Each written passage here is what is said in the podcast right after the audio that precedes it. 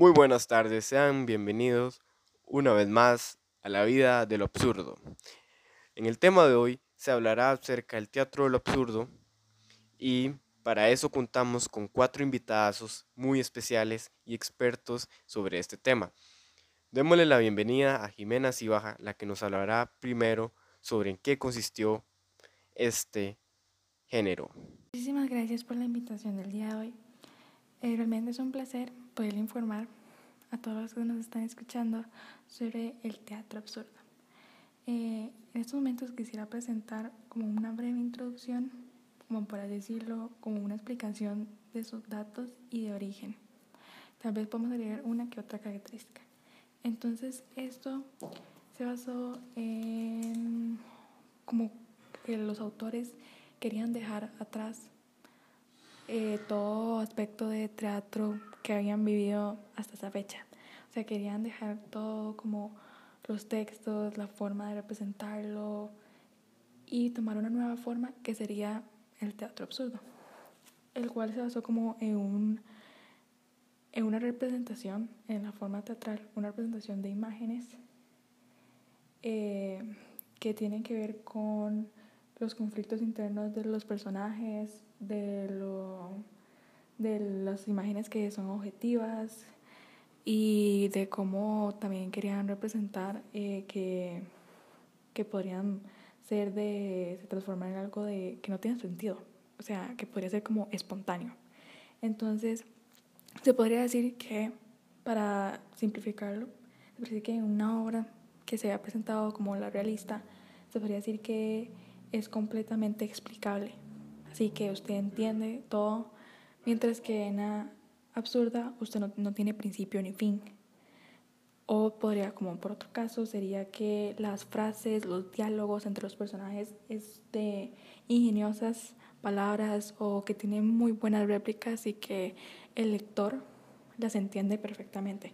En cambio, con lo, en las obras que tienen eh, la fuerte temática de un teatro absurdo, tienen mucha incoherencia, o sea, tienen como que el, uno de los personajes dice tal cosa y otro de los personajes dice tal cosa, pero como que al leerlo no, no calzan.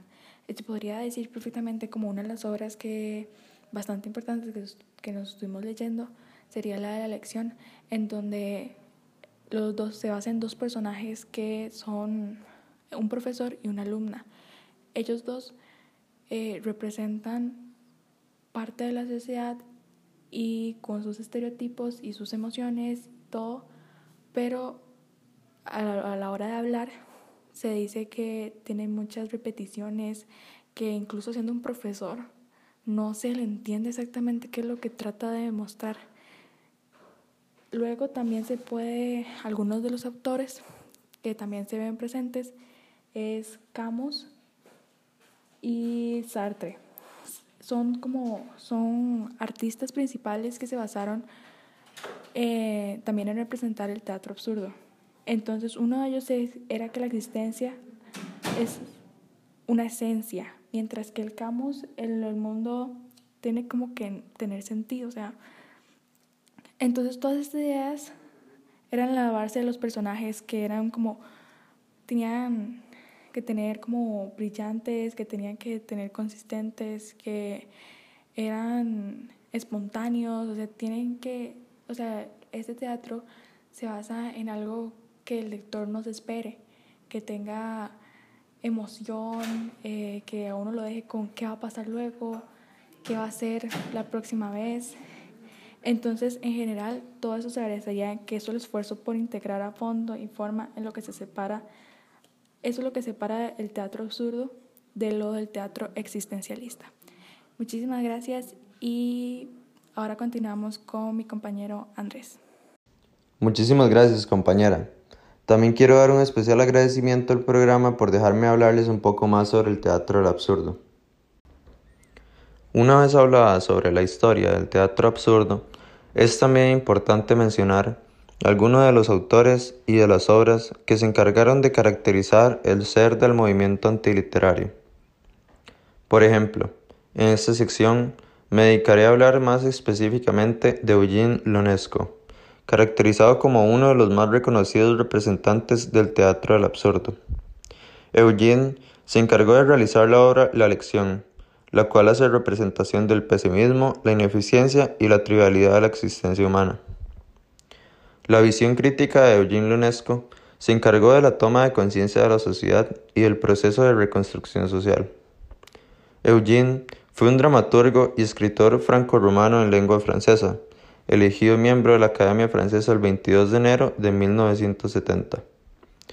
Para Eugene Lunesco, el mundo se encontraba en constante cambio, así como los humanos, físicamente y emocionalmente. El autor se encargó de hacer énfasis al cambio de la sociedad y ver cómo se adapta el ser humano a esta transformación. Se caracterizó a los seres humanos como incapaces de comunicarse correctamente e ineficientes. Vemos como la presencia del autor durante su estadía en Rumania causó un gran impacto al realizar un texto el cual criticaba los valores de la literatura rumana. Luego, en 1928, inició su carrera como poeta al ser publicado uno de sus temas en la revista Bilete de Panagal, donde dos años después se vio publicado su primer artículo en la revista.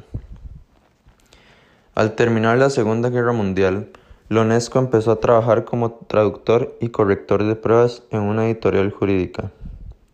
Más tarde, en 1950, se ve titulada su primera obra La cantante calva, la cual fue bien recibida y reconocida por grupos intelectuales, sin embargo, no fue un total éxito. Luego, Eugene Lonesco cayó en coma diabético por dos días en 1984. Sin embargo, él no se rindió y siguió trabajando y viajando, visitando diferentes países, dando conferencias. Y en este mismo periodo de tiempo recibió varios premios. Luego, en 1992 se le otorga el título de doctorado honorario por la Universidad de Silesia en Katowice. Y finalmente, podemos mencionar que Eugene Lonesco fallece en Francia el 28 de marzo de 1994 dejando atrás un grupo de piezas teatrales que presentan situaciones pesimistas utilizadas mediante el humor violento, donde a través de la comedia se critica la existencia del ser humano y sus capacidades, las cuales son limitadas, cortando así toda posibilidad de libertad, metas, sueños, creencias y ambiciones, dejándolos en un estado de ignorancia, fuera de control y sin conciencia del sufrimiento. Muchas gracias. A continuación les hablará mi compañera Sofía. Muchísimas gracias compañero. Bueno, aunque ya se tiene una idea pequeña de qué es el teatro absurdo, podemos mencionar algunas características relevantes las cuales hacen notar las grandes diferencias de cómo se conocía el teatro en esa época. ¿Qué les parece si iniciamos mencionando que gracias a la Segunda Guerra Mundial la población dejó de confiar al 100% en la sociedad y la lógica manejada? ¿Quién no lo hubiera hecho? Por lo que se inició a crear avances científicos y tecnológicos para solo disponer la confianza en eso y no en la sociedad. Qué terrible que haya llegado el momento en el cual preferimos confiar solo en los robots, ¿no? Pero bueno, no solo se da la creación de ciencia, sino que también se da de nuevas obras de arte, creando así el teatro absurdo, representado por obras de autores estadounidenses. Se sabe que el trato absurdo carece completamente de significado, por lo que desencadena una serie de diálogos repetitivos y una falta completa de secuencia. Como bien podemos ver en la lección, que es la obra que estamos hablando, hay partes que uno lee y carece de sentido completamente. Digamos en la parte de los números. Llega un momento en la cual lo único que hacen es repetir la misma respuesta una y otra vez y uno se pierde, quitando todo el sentido original de la obra. Que digamos que no se sabe el sentido de la obra sino hasta que uno llega al final, ¿no? Bueno, las obras de teatro absurdo eran las antipiezas del realismo teatral, no solo por estas características, sino por todo lo que fue haciendo al pasar de los tiempos, por lo que se puede decir que gracias a varias razones son las que hacen que el teatro absurdo sea lo contrario al realismo teatral. Mencionemos también que Les encantaba tocar temas polémicos, ya sea cuestionando la sociedad o la forma de ser del hombre. Por ejemplo, podemos ver como casi finalizando la obra, el profesor no se da cuenta de todo el mal que hizo y hace repetidas veces, porque no fue que solamente lo hizo con ese estudiante, dando a entender cómo el hombre puede causar estragos sin darse cuenta de nada. Según él, todo está perfecto. Y lo peor de este teatro es que lo hacían para buscar una risa, por medio de puras críticas, siendo llamado así satírico y cómico. Lo que me parecer, si me preguntan, me encanta, porque casi siempre se oculta la realidad del ser humano, de cómo es el ser humano y de la sociedad. Casi siempre se pinta una sociedad perfecta, que se sabe perfectamente que así no es. Por otra parte, podemos decir que este teatro carecía de objetivo parcialmente, pero cumplía con el hecho de mostrar una realidad oculta en la felicidad idealizada de la clase alta. Observemos cómo los padres del estudiante son sumamente ricos, pero lo único que al parecer les importaba era que su hija dijera que es culta, porque ni tanto porque lo que era una máquina de pensar, aunque no lo fuera, y eso obviamente queda plasmado en la obra. Asimismo, una característica fundamental de este teatro es el desaparecer parcialmente o casi completamente sus textos, construyendo escenas con puras imágenes, cuya acción afecta directamente ciertas áreas fundamentales de las obras. Ahora les comparto con mi compañero Alberto Granados.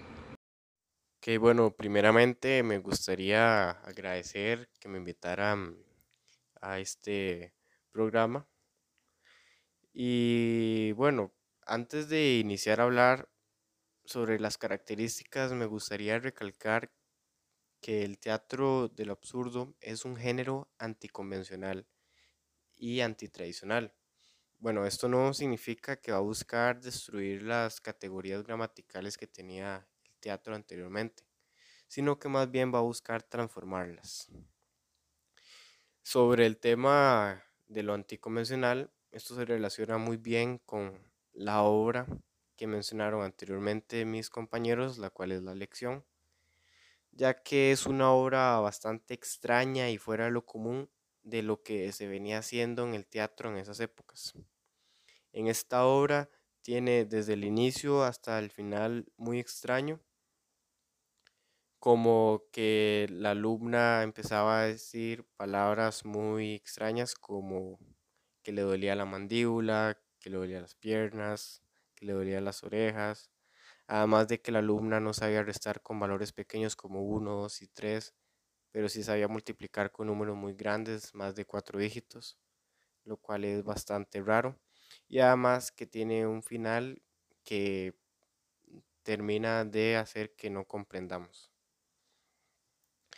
Ahora bien, ya que expliqué esto que no habían explicado mis compañeros anteriores, ahora sí ya puedo empezar con las características del teatro.